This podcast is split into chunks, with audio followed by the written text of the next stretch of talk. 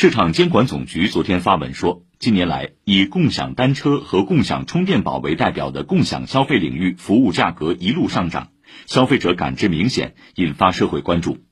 近期，在市场监管总局的行政指导下，哈罗、青桔、美团、怪兽、小店、来电、接电、搜店等八个共享消费品牌经营企业积极整改，取得成效。